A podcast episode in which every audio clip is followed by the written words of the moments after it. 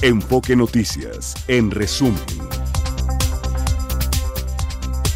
Resumen de este jueves 25 de enero. Se reportaron balaceras en Zitácuaro, Michoacán, entre dos grupos rivales de la delincuencia organizada. Hasta el momento se desconoce si hay heridos o detenidos.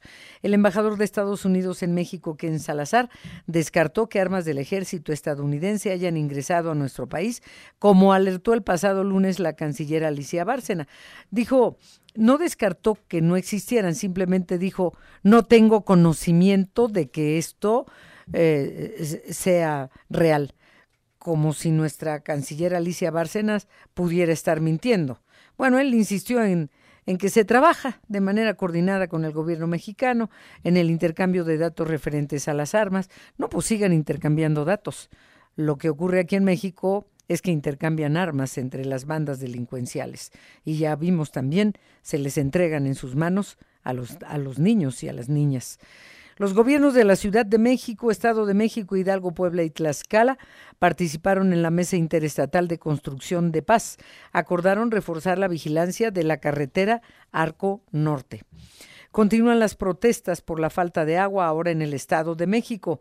Pobladores de Acambay tomaron de manera simbólica las instalaciones de la Conagua en Metepec para exigir abasto de agua y habitantes de Toluca se manifestaron en la carretera Tlacomulco para denunciar que desde hace 15 días no tienen agua. La Secretaría de Seguridad Ciudadana de la Ciudad de México dio el banderazo de salida del programa de chatarrización en la alcaldía Iztapalapa para hacer frente a la problemática social y urbana de seguridad ocasionada por la acumulación y abandono de autos, camionetas viejos que se convierten en nido de ratas de dos y de cuatro patas. Los deportes con Fernando Espinosa.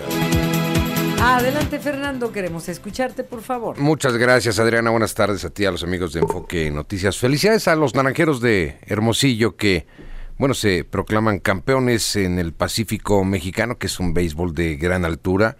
Eh, eh, es, un, es un equipo digno representante que estará en la Serie del Caribe, que ya empieza en unos días, eh, sobre el cierre de la semana entrante, ya empieza allá en Miami por primera vez en la casa de las mantarrayas de Tampa Bay. Ahí van a jugar la Serie del Caribe en los Estados Unidos, no participa Estados Unidos, ¿no? Como siempre es el Caribe, ¿no? Mire, los naranjeros llegaron a 17 títulos, son los dominadores absolutos en el Pacífico mexicano y bueno, van a tener ahí enfrentamientos con Panamá, es con el que van a abrir. Eh, va a estar Curazao, va a estar Nicaragua. Curazao y Nicaragua van a llegar por primera vez eh, como invitados. Ya había participado Curazao alguna vez. Este sí será el debut de Nicaragua, que tenía que tendría que ir con los gigantes de Rivas, Nicaragua, que son los campeones, pero decidieron hacer una selección, es decir, va una selección nicaragüense y créanme que tienen muy buenos peloteros, van los criollos de, de Caguas de Puerto Rico, eh, probablemente los tiburones de La Guaira de Venezuela que están ganando la serie final, quedan algunos por definir, muy poquitos por definir, no, no está Panamá, sí va a Venezuela, Dominicana, Puerto Rico, Nicaragua, México y Curazao. Estar sensacional Serie del Caribe, pero ahí la felicitación a los naranjeros de Hermosillo que la han hecho de maravilla. A ver, vamos a escuchar a Javier Hernández, ¿no? Vamos a, vamos a ver qué le dice a la afición. Es lo único que ha dicho Javier Hernández, que el sábado se va a soltar con todo, o tiene que soltarse con todo, es el chicharito. Chiva hermanos, tengo unas ganas inmensas de estar con todos ustedes, así que este sábado a las 8 de la noche nos vemos en el Akron. No falten. Ese es el anuncio de Javier Hernández para invitar a la afición. Mañana juega Chivas con Tijuana por la noche, ya ve que Tijuana juega los viernes, pero a las 8 de la noche se abrirá el estadio, ah, mucho antes, par, dos horas, tres horas antes, para que la gente vaya a ver exclusivamente la presentación de Javier el Chicharito Hernández. Bueno, va a haber estadio lleno. De estas pocas veces que se ven, yo de lo que recuerde, pues Cristiano Ronaldo, ¿no? David Beckham. Eh, porque estas presentaciones ya son cada vez más comunes. Ya vio lo de Guardado que pues abrió una gran parte del estadio y la llenó Guardado, con León Guardado. Pues aquí está el Chicharito que es ídolo, ¿no? Entonces, estadio lleno.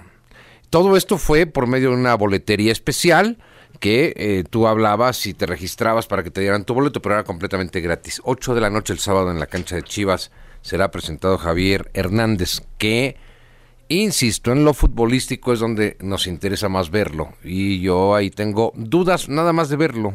Ojalá le vaya de maravilla, porque Javier Hernández es verdaderamente un, un gran jugador. Por cierto, el Real Madrid es el equipo que ha generado la cifra impresionante, escuché, ¿eh? el más exitoso en ingresos el año pasado. Para que vean esta máquina de hacer eh, dinero. Real Madrid es el máximo ganador económico eh, en el, año pasado de ingresos, vaya, en la temporada 22-23. 22-23, Real Madrid. Que por cierto, Real Madrid va a jugar contra Las Palmas este fin de semana. Ahí está el mexicano Araujo. Ya han dado a conocer la alineación del Madrid. No, pero son los 11 de siempre, ya sabe, Vinicius, Rudiger, Rodri, este, Luka Modric. El número 12 es el árbitro y el número 13, por si las dudas, el VAR, ¿no? Pues hay que ayudarle al Madrid. No, vieron el descaro del fin de semana pasado.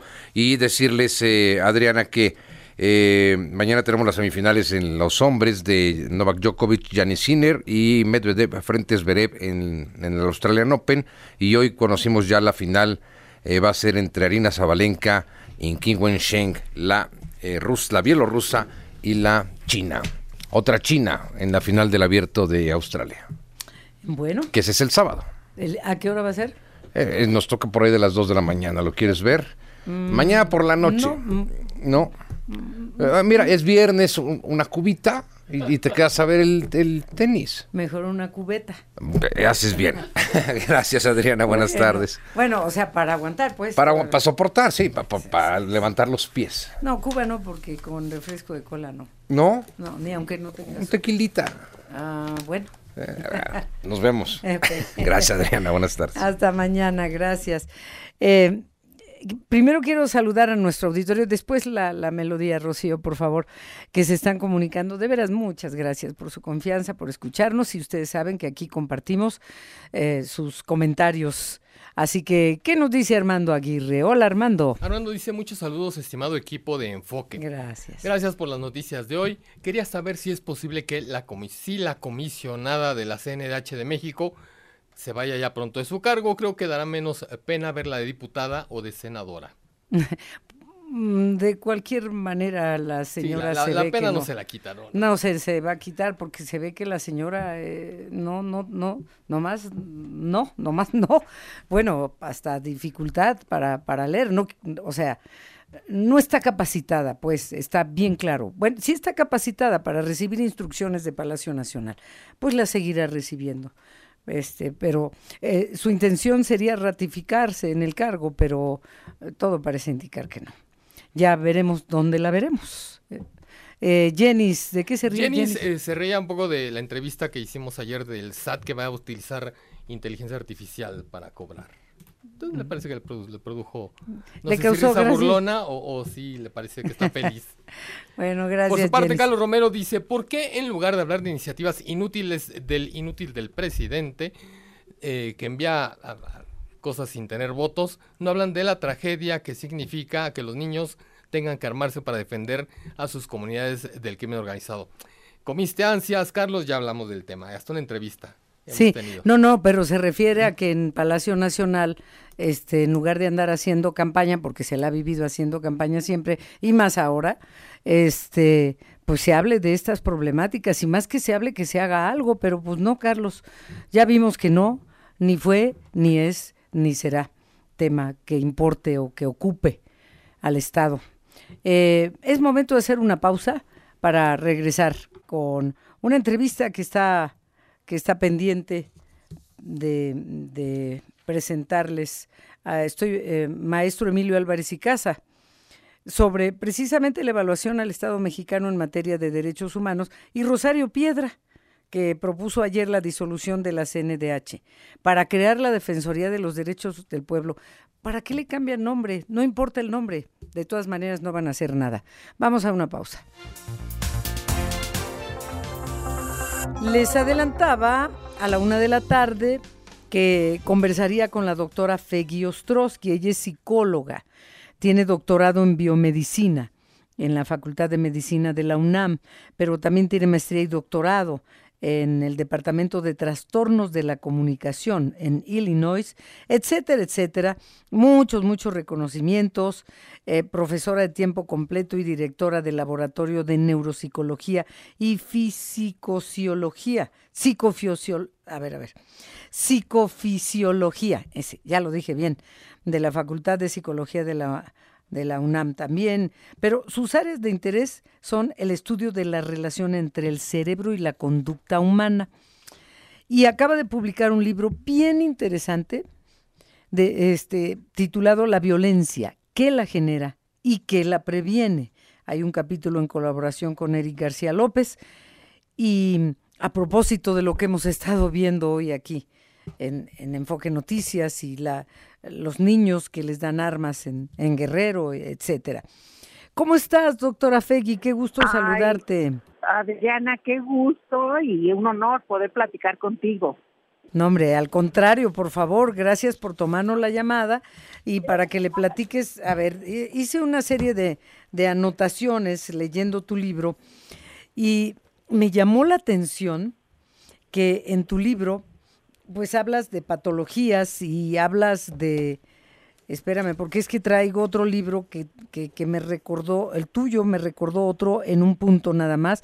Hablas de la psicopatía criminal, de las características conductuales, de la psicopatía criminal con las características biológicas, pero también hablas de rasgos de psicopatía en líderes políticos y aquí mencionas a Donald Trump y a Vladimir Putin. No necesariamente están armados con un rifle y van disparando por la calle, pero también hay gente que, que, logra altos cargos y mucho poder en el mundo, ¿no? Ya lo vimos. Pero antes de pasar a eso y al narcisismo, te quiero pedir por favor que le digas a nuestro auditorio por qué escribiste este libro y qué contiene. Mira, eh, tienes toda la razón. Eh, ahorita platicamos de los psicópatas exitosos y son exitosos porque pues no los han metido a la cárcel, pero en la población hay del 1 al 3% de psicópatas. Eso es y la psicopatía es un tras, eh, sí, en general, 1 al 3. Ajá. Y, pero en México también, y si calculas cuántos, del 1 al 3% en, en, la, en, en México, por ejemplo, no es mundial, es en en diferentes países. Y eh, calculas, es más frecuente en hombres que en mujeres, es 85% son hombres, 15% son mujeres, y eso es, y tú diagnosticas psicopatía después de los 18 años, cuando ya está maduro el cerebro, ¿no? Más o menos. no se puede manifestar antes. Bueno, hay rasgos de psicopatía, pero no puedes que eres un psicópata. Entonces yo calculé que en México hay como un millón de psicópatas y no todos están en la cárcel, Adriana. Entonces, ¿dónde andan? Pues pueden ser presidentes y pueden ser eh, financieros y se sabe que en la población entre los financieros y los líderes políticos hay un 25% de psicópatas. O sea, entonces, pues... ¿Qué, qué, a ver, ¿qué rasgos los pueden caracterizar para darnos cuenta? Eh, porque son seductores, porque, porque logran lo que quieren y como te decía al principio, no, perdón, no necesariamente con armas, ¿verdad? ¿Qué, cuál, qué rasgos caracterizan a, a, un psicópata, hombre o mujer? Que también veía en tu libro que hay más posibilidades de este trastorno, eh, si así se le puede llamar, no sé, trastorno, eh, a entre hombres que en mujeres, hay más hombres que mujeres. ¿Cuáles son los rasgos que caracterizan? Mira, es que la psicopatía, la gente lo confunde con que están locos y que hay una alteración en, en, el cerebro. Lo, la psicopatía es un trastorno de personalidad. ¿Y qué es la personalidad? Pues es nuestro sello individual, cómo reaccionamos. Hay gente que es introvertida, hay gente que es extrovertida, eh, y las características de la psicopatía es que son individuos que son encantadores superficialmente, que utilizan a los demás para lograr sus propios fines, eh, que mienten con facilidad, ya podemos ir poniendo palomitas en gente que conocemos, mienten con facilidad, que cuando manejan eh, las emociones no responden al dolor en forma automática. Los sistemas de respuesta al dolor no están presentes, por eso pues pueden robarle todos sus ahorros a los jubilados, que ahí también en el libro hablo de, de, del que manejó Ficrea, que se robó todo el dinero de los jubilados, ¿no? Sí, sí, sí. Y que no está en la cárcel, ¿no? Yo he buscado si está y no está, ¿no? Y, y también a Bernie Madoff, que es este financiero que le robó dinero a gente muy talentosa como Spielberg y todo, y lo, lo agarraron, ¿no? Sí. Eh, eh, te preguntaba por, por, por, los rasgos, las características, y, y, y, junto con ello, eh, ¿qué detona eso? ¿Se nace o se hace psicópata? ¿Es genético? ¿Tiene que ver con varios factores externos? Por favor. Mira, es interesantísimo porque no es que un día se paren y como Juana Barraza Samperio, que era la mata viejita, no dice, ay, ¿qué voy a hacer ahora? Voy a ir a matar viejitas. No es, es, es, un psicopatía, es una psicopatía criminal. Y entonces pasa que hay factores de riesgo individuales, sí tiene que ver con genética, pero no hay genes del bien y del mal. Lo que, lo que ¿No hay genes del bien y del mal? No, no, lo Así de que este salió mal entraña como su padre. Es que es una expresión, es una expresión muy común, es malo como su padre. O... Pero sí, sí puede pasar porque te voy a decir qué hacen los genes.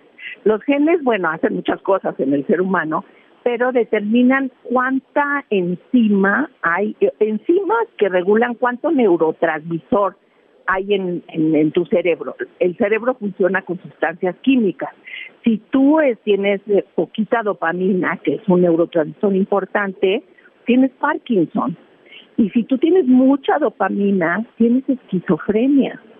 Entonces, eh, tienes que tener la exacta cantidad de dopamina, de serotonina. Por eso los medicamentos pueden ayudar a nivelar eh, ese detallito en el cerebro. Exacto. Mira, otro neurotransmisor importante es la serotonina, porque si tú tienes poca serotonina, eh, estás muy deprimido y por eso te dan el Paxil y el Prozac y todas estas sustancias, porque aumenta la, la serotonina en el espacio sináptico para que se comunique.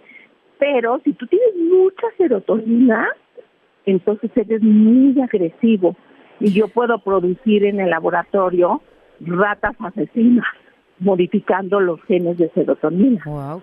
Oye, este, bueno, la alimentación pudiera tener que ver también con eso. Dicen que mucha azúcar a los niños, no solamente hay riesgo de diabetes, sino de algunos trastornos mentales. Mira, sí tiene que ver y hay investigadores que han ido a lugares en donde les dan alimentación con mucho pescado y muchas proteínas y miden si cambian los perfiles, pero eh, el, azúcar, pues se ha dicho que sí, a todos. Si tú tomas un montón de azúcar en la noche, pues no duermes. Entonces, de un estimulante. Y se ha dicho que en los niños que tienen trastornos por déficit de atención también afecta el darles mucho azúcar porque eso pues los acelera más. Pero finalmente gente como el caníbal de Atizapán, eh, o sea, yo, yo he tenido la oportunidad de ver pues, gente muy complicada. Sí, sí, porque aquí veo que en el libro tú has hecho con tu equipo una gran cantidad de entrevistas en penales de máxima seguridad con, con eh, delincuentes eh, de todos los niveles, de máxima o mínima seguridad, la reincidencia, sus orígenes, su vida y hasta la alimentación tiene mucho que ver. Esto lo plasmas, lo plasmas en el libro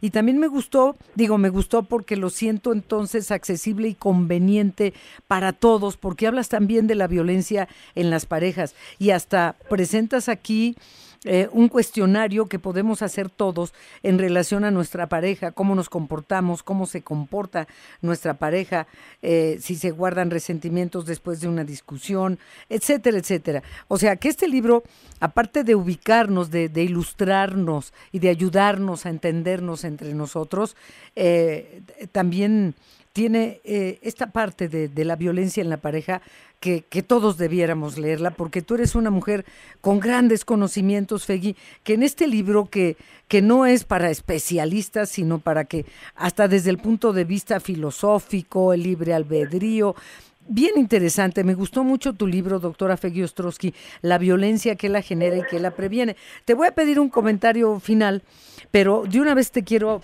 Eh, me encontré un, un, día en no recuerdo qué librería. Bueno, puede ser Péndulo o Gandhi, que me encantan. Este, un libro que se llama Los narcisos han tomado el poder.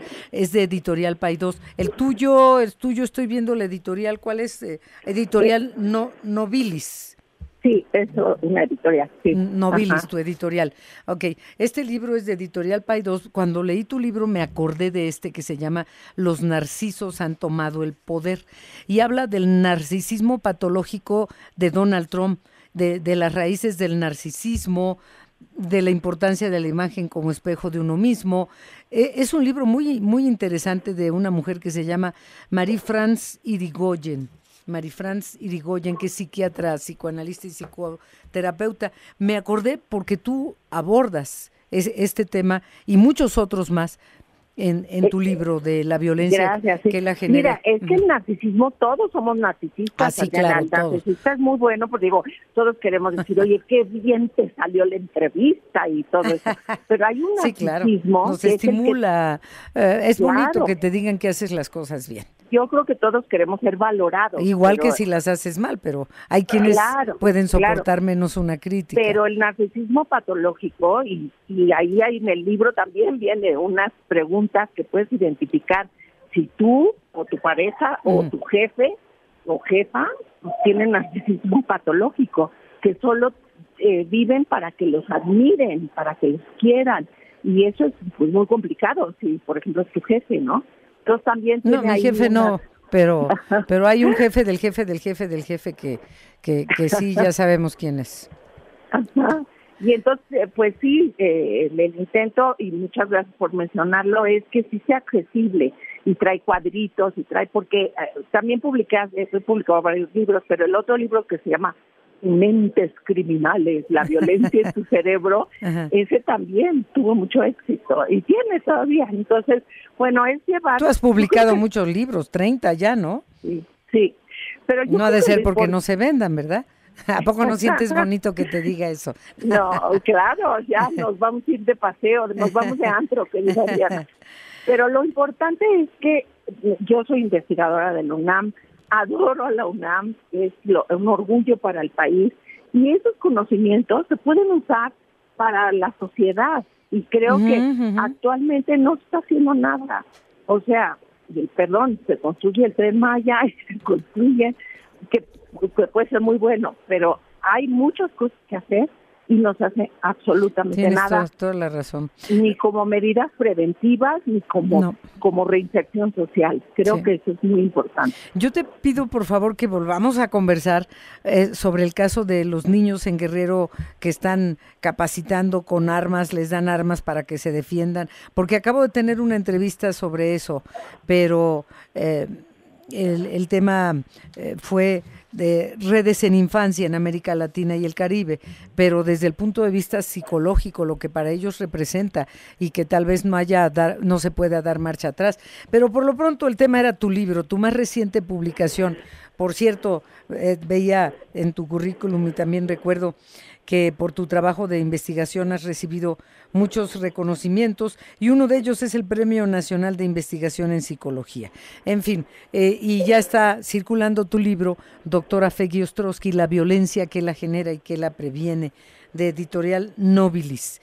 Pues este, muchísimas gracias, Fegui. Siempre es un placer escucharte y sobre todo tu trabajo es muy útil, no solo para los académicos, es, es un trabajo que todos debemos leer. Muchísimas gracias y un gusto. Eh, ah, espero que nos podamos ver. Ojalá eh, que pronto y que volvamos a platicar porque hay que ir desmenuzando diferentes casos que lamentablemente ocurren en el país. Muchas gracias, Fegui. Al contrario, un, un abrazo muy grande. Igual, igualmente. Bye. Vamos a una pausa.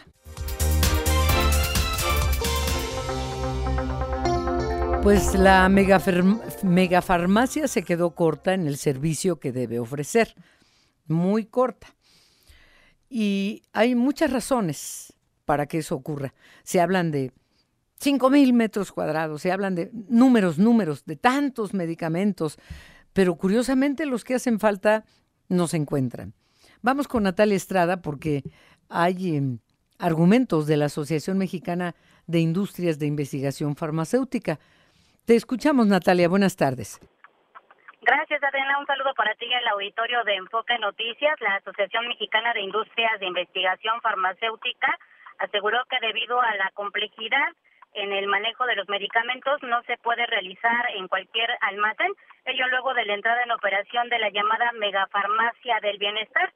Tras presentar su informe anual, Verónica Mendoza, quien es la directora de responsabilidad social de la AMIF, dijo que pues algunos medicamentos requieren incluso una cadena especial de frío para garantizar su calidad. Vamos a escuchar.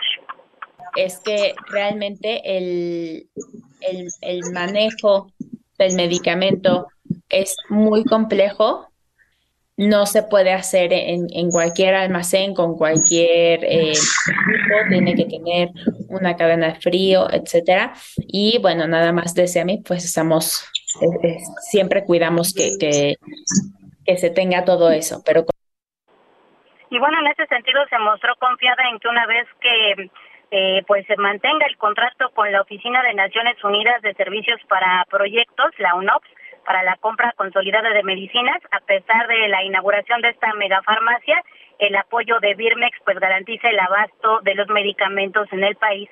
Por otro lado, señaló que México debe avanzar en el fortalecimiento de la donación altruista de sangre, ya que personas sanas que ingresan a hospitales debido a algún incidente vial, pues pierden la vida por falta de la misma. Adriana, la información que les tengo. Muchas gracias, Natalia. Buenas tardes. Buenas tardes. Argumentos hay muchos. La megafarmacia no está funcionando. Esa ocurrencia, porque así lo dije un día. anoche se me estaba ocurriendo y pues ya vimos qué pasa con las ocurrencias. Eh, quiero presentarles al maestro Emilio Álvarez y Casa, senador independiente, integrante del Grupo Plural, el tema derechos humanos, la evaluación que hace la ONU al Estado mexicano con más de 300 recomendaciones, mm, la postura ayer de Rosario Piedra que propone la disolución de la CNDH para crear la Defensoría de los Derechos del, Pueblo. O sea, no tiene ni la menor idea de que la CNDH eh, tiene una función diferente o debiera tenerla, pero no la ha tenido, sobre todo en los últimos años, a lo que ella propone como Defensoría de los Derechos del Pueblo. En fin, eh, maestro Emilio Álvarez y Casa, te saludo con mucho gusto. ¿Cómo estás? Igualmente, Adriana, siempre un gusto saludarte y por tu conducto al auditorio. ¿Cómo estás? Buenas tardes. Bien, gracias. Bueno, ¿por dónde empezamos? ¿Por la evaluación al Estado mexicano, te parece? Y luego vamos a lo de ayer. Por favor, adelante. Mira, es, es bien interesante los contrastes porque sucedieron el mismo día. Sí. El, diagnóstico internacional y el diagnóstico nacional. México va al Consejo de, fue al Consejo de Derechos Humanos de la ONU para presentarse al examen periódico universal. Este es un mecanismo que ha hecho la ONU para revisar a un país eh, respecto a sí mismo y evitar comparaciones de distintos países que son desiguales y generen molestias. Entonces lo que hacen es revisar los compromisos internacionales de México en este caso y cómo ha cumplido. A partir de las revisiones que se han hecho en los otros años. Y la verdad de las cosas es que es notable. El gobierno fue a decir que se había avanzado en derechos sociales, que se había avanzado con la Guardia Nacional y que había pendientes.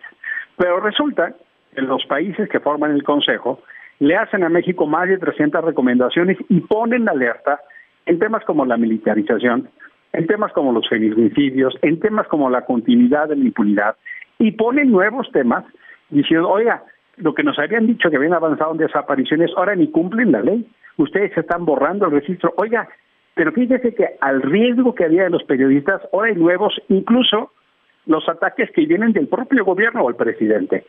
Y hay críticas muy severas que tienen que ver justo con cómo, en lugar de estar mejor, México ha avanzado en una crisis de derechos humanos. ¿Ha retrocedido o así avanzado? Ha notablemente retrocedido y, mm. e incluso no solo países que uno pudiera decir, hombre, Gran Bretaña, Estados Unidos, hay aliados que pudiera uno suponer que deberían estar elegidos con México como. Rusia, también hicieron señalamientos fuertes, eh, Adriana. A México.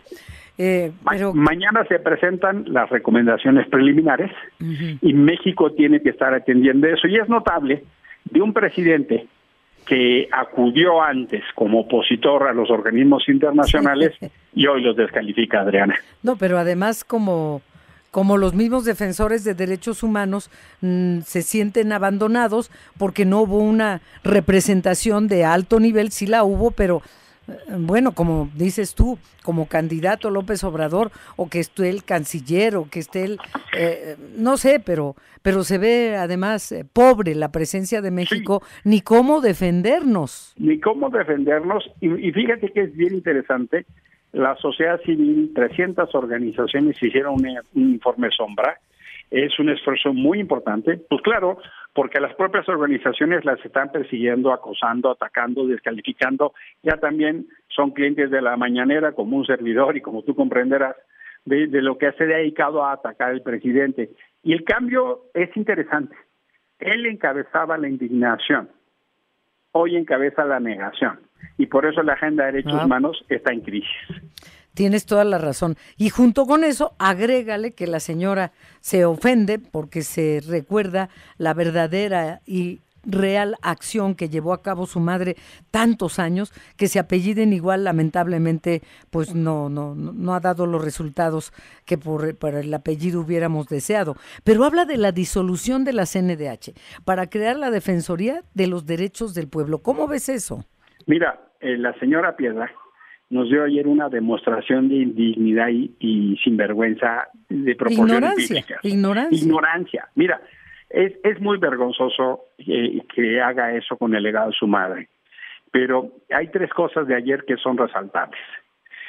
Como en Naciones Unidas estaban hablando de lo que estaba pasando, la militarización y todo esto que hemos dicho, la señora nos hablaba de que ahora tienen un comedor y que ahora las camionetas blindadas no las usan y que las armas que tenía seguridad de la CNDH se las dieron a la Sedena y que, o sea, en lugar de hablarnos, por ejemplo, de los 40 migrantes que murieron en Ciudad Juárez el año pasado y qué pasó sobre eso, de hablarnos de los migrantes, de hablarnos de la falta de medicamentos en los hospitales del INSI y del ISTE y que la gente le dice, venga en cuatro meses para que lo operemos porque usted es de urgencia.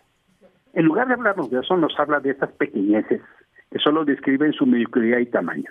Lo segundo es que nos dio un ejemplo de lo que entiende como autonomía y es muy importante, porque en este contexto que López Obrador quiere desaparecer a los órganos autónomos, menos a la CNDH, claro, porque está como la canción aquella de quiero ser la consentida de mi profesor, y entiende que la autonomía es alinearse al gobierno y al partido en el gobierno. La autonomía es la sumisión y es la omisión. Eso es lo que ha sido la gestión de la señora Piedra. Y tercero, termina en una vergüenza de eh, una CNDH que tiene múltiples escándalos laborales de los propios empleados que han sido vejados, despedidos, en una violación de sus derechos de manual, e incluso con denuncias de corrupción de su secretario ejecutivo, Francisco Estrada. La señora sale a decirnos, ah, no, pero hay que cambiarle el nombre porque la CNDH es neoliberal. Eh, eh, eh, es de una vergüenza. Y mira, ya me faltan palabras. A mí también. Te, te, juro que te entiendo. Indigna. ¿La reelegirán, maestro? Por supuesto que haremos todo lo posible para que no. ella nunca debió haber llegado hoy. Ella llega por una fraude de Morena en el Senado contra la Constitución y la ley. Ojalá, ojalá que nadie se le olvide que a la hora de la hora la señora ha confundido su trabajo en lugar de defender a las víctimas, lo que se ha dedicado es a defender al gobierno. No, y um, a leer o a publicar lo, lo que textualmente le dictan de Palacio Nacional, eso está más que claro desde el primer día. Con dificultad para leer. Además, como vimos ayer, ¿eh? Sí, no, ayer y las otras veces. Digamos, digamos que tuviera dificultad para leer, pero que hiciera bien su trabajo. ¿Qué importa que no lea bien? ¿Qué importa? pero es un reflejo de lo demás. Es, es una CNDH eh, arrodillada al gobierno. Así es. Es una CNDH comparsa el gobierno. Y ella quiso decirnos que eso es autonomía. No, no, no, señora. La autonomía es defender a las víctimas, no defender al gobierno. Tienes toda la razón y tú lo sabes porque además tú estuviste al frente de la Comisión de Derechos Humanos de la Ciudad de México. Tienes el total conocimiento, no solo porque estés como senador independiente, maestro Emilio Álvarez y Casa, sino por la experiencia que, que tienes. Sabes lo que esta mujer debiera hacer que no hace. Entonces, bueno, por eso te, te pedimos que nos tomaras la llamada porque pues no lo has dicho con mucha claridad. Digo, para que nos ubiquemos y que mm, tomemos nota. Tomemos nota. Mira, eh, los discursos ya no alcanzan para tapar la realidad. Eh, ¿Por qué les estalló el caso a Yotzinapa en las manos? Pues porque están encubriendo, porque hay un nuevo pacto corrupción impunidad y el contraste tan notable de lo que se dice en la comunidad internacional con la vergonzosa presentación de la señora Piedra ayer, te da indicadores más allá de quererte autoengañar. Es por eso tan importante que lo pensemos. Por eso tan importante escucharte, porque luego pues andamos en ocupaciones aquí y allá y no podemos estar en todos lados a la vez. Correcto. Y entonces escucharte aquí en este momento y que la grabación quede ahí más que clara en nuestra página es importante para que todos tomemos nota. Y como siempre, maestro Emilio Álvarez y Casa, eh, te agradezco que nos tomes la llamada. ¿Qué va a ser de tu vida política ahora que está por terminar esta legislatura? Mira, estoy muy metido apoyando la campaña de Sochi en, en la Mesa de Derechos Humanos. Estoy apoyando la campaña en la Ciudad de México, queremos un cambio en la Ciudad de México con Santiago Tahuada. Y si viene un cargo o no, eso será secundario. Mi compromiso con la democracia y los derechos humanos será. Y si estoy en un puesto público, un puesto de elección, estará bien. Y si no, me vas a ver nuevamente dando clases y consultorías, eh, apoyando la causa de los derechos humanos de donde esté. Eso podrá estar segura de Ana. Muchísimas gracias siempre, maestro Emilio Álvarez y Casa. Un abrazo fuerte. Un fuerte abrazo de vuelta. Buenas tardes. Igualmente, buenas tardes. Em, ahora sí vamos. Ay, escuchen esta delicia.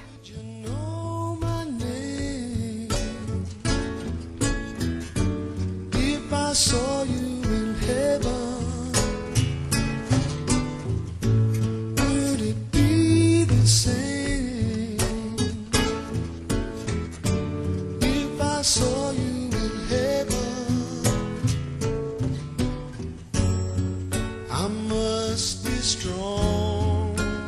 emoción que Eric Clapton vuelva a México. Desde el 2001 no se presenta aquí en México. Eh, y, viaja, viaja mucho. Va mucho a Europa, eh, va a Canadá. Canadá le encanta. Pero a México nos ha tenido siempre muy abandonados. Imagínense Eric, Clapton en México. Foro Sol, octubre, octubre 3. E, e, es un anuncio, esto que les estoy diciendo es un anuncio no pagado, es un anuncio de júbilo. Y además con un guitarrista que dicen que es, bueno, si no viniera Eric Clapton, pero viniera Gary Clark Jr., con eso sería suficiente. Pero no, Eric Clapton es Eric Clapton. Es la leyenda viviente, como dicen los clásicos. Más Gary Clark, no, no, qué banquete qué banquete, no solo para generaciones sesenteras, setenteras, ochenteras, no, para las nuevas generaciones que puedan tener la oportunidad de disfrutar en vivo a, Eric Clapton y a Gary Clark, un gran banquete.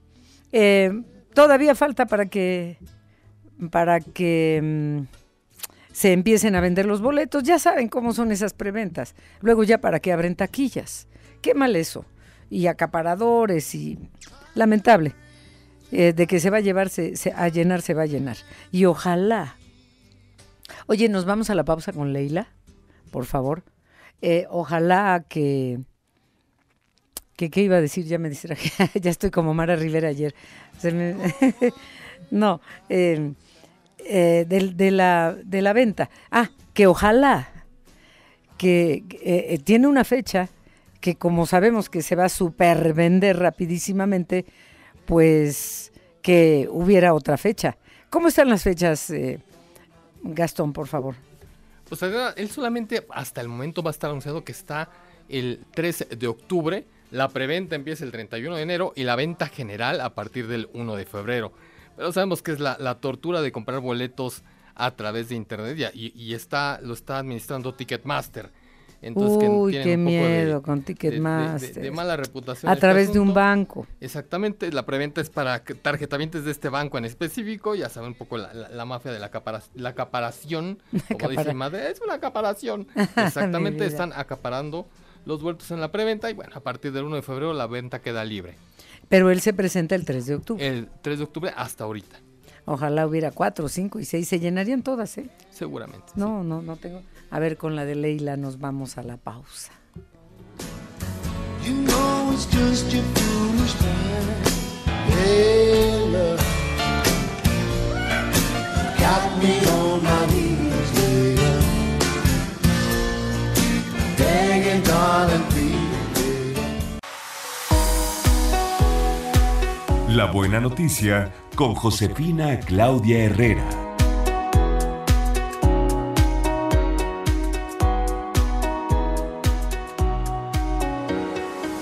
Hola Adriana, ¿cómo estás? Qué gusto saludarte. Oye, vengo corriendo porque fíjate que te traigo esta historia que empezó desde eh, finales del año pasado.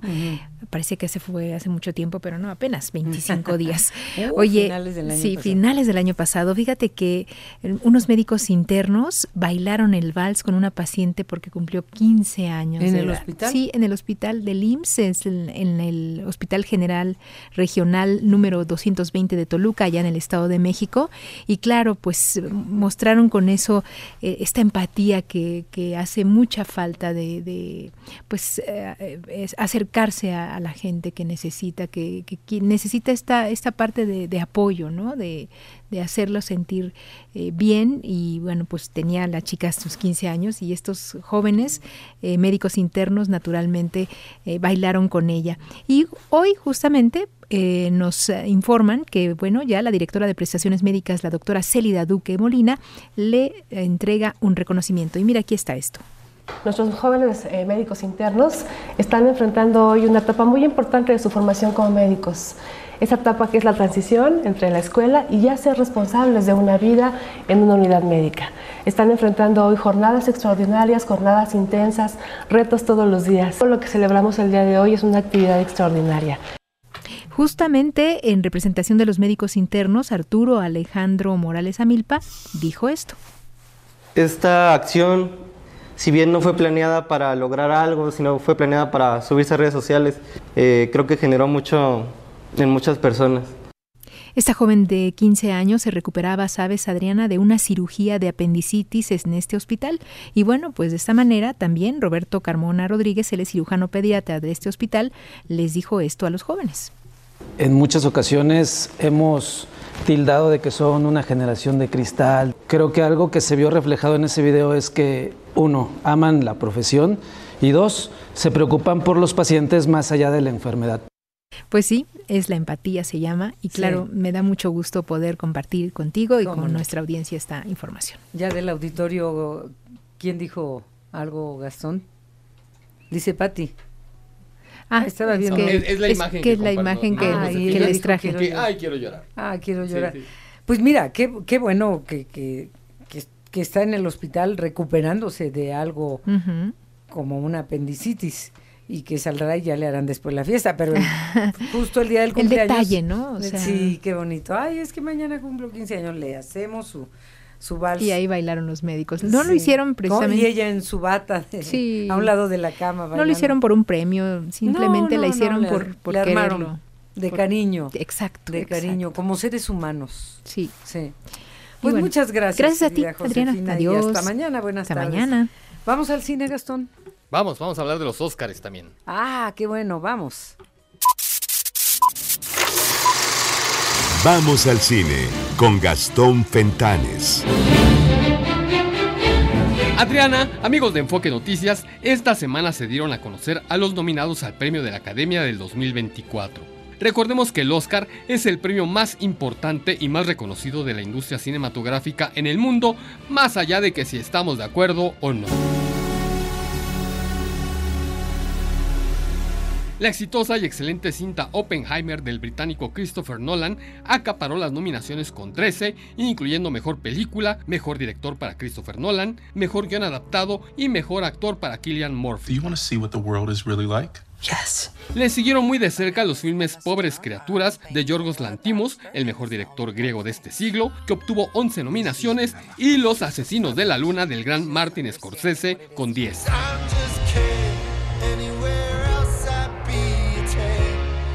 Por su parte, la película más taquillera del 2023, Barbie, de Greta Gerwig, que ganó en taquilla en el mundo cerca de 1.500 millones de dólares, es candidata para 8 premios. Eso sí, sorprendiendo que la directora Greta Gerwig y la actriz principal Margot Robbie quedaran fuera de sus respectivas categorías. I'm sorry to interrupt. I'm sorry.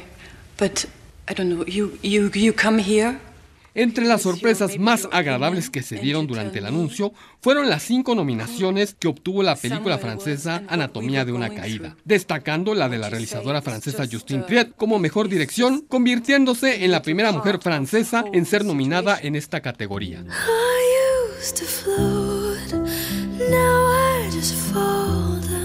Otra sorpresa más fue la nominación para la actriz estadounidense de origen hondureño, América Ferrera, quien ahora aspira a ganar un Oscar a la mejor actriz de soporte por su gran desempeño en Barbie.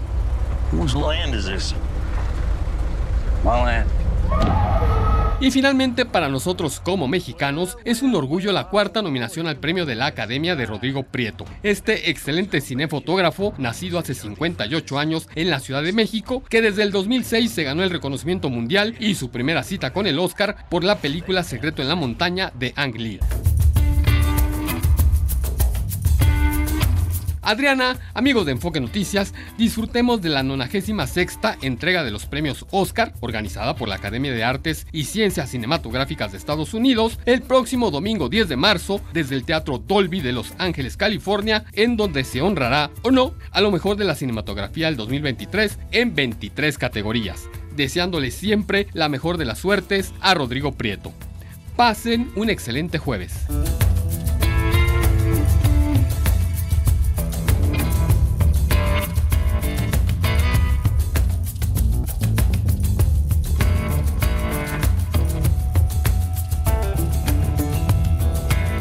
Pues ya con esta nos despedimos, Gastón Fentanes. Qué bonita te quedó la agenda siempre, pero ahora surtidito. Sí, surtidito y destacando sobre todo a Rodrigo Preto, que ojalá le vaya muy bien en la entrega de los Óscares. Mm, ¿Cuándo es? Domingo 10 de marzo, a partir de las 7 de la noche. Muy con palomitas. Con palomitas. Yo siempre insisto, con palomitas, si no, no. Sí, claro. Bueno, muchas gracias. Excelente tarde hasta para mañana. Muchas gracias, Yo soy Adriana Pérez Cañedo. Muchas gracias. A las seis estará con ustedes Alicia Salgado. Buenas tardes y hasta mañana a la una en punto. NRM Comunicaciones presentó Enfoque Noticias con Adriana Pérez Cañedo. Lo esperamos en punto de las 18 horas con Alicia Salgado. Claridad en información.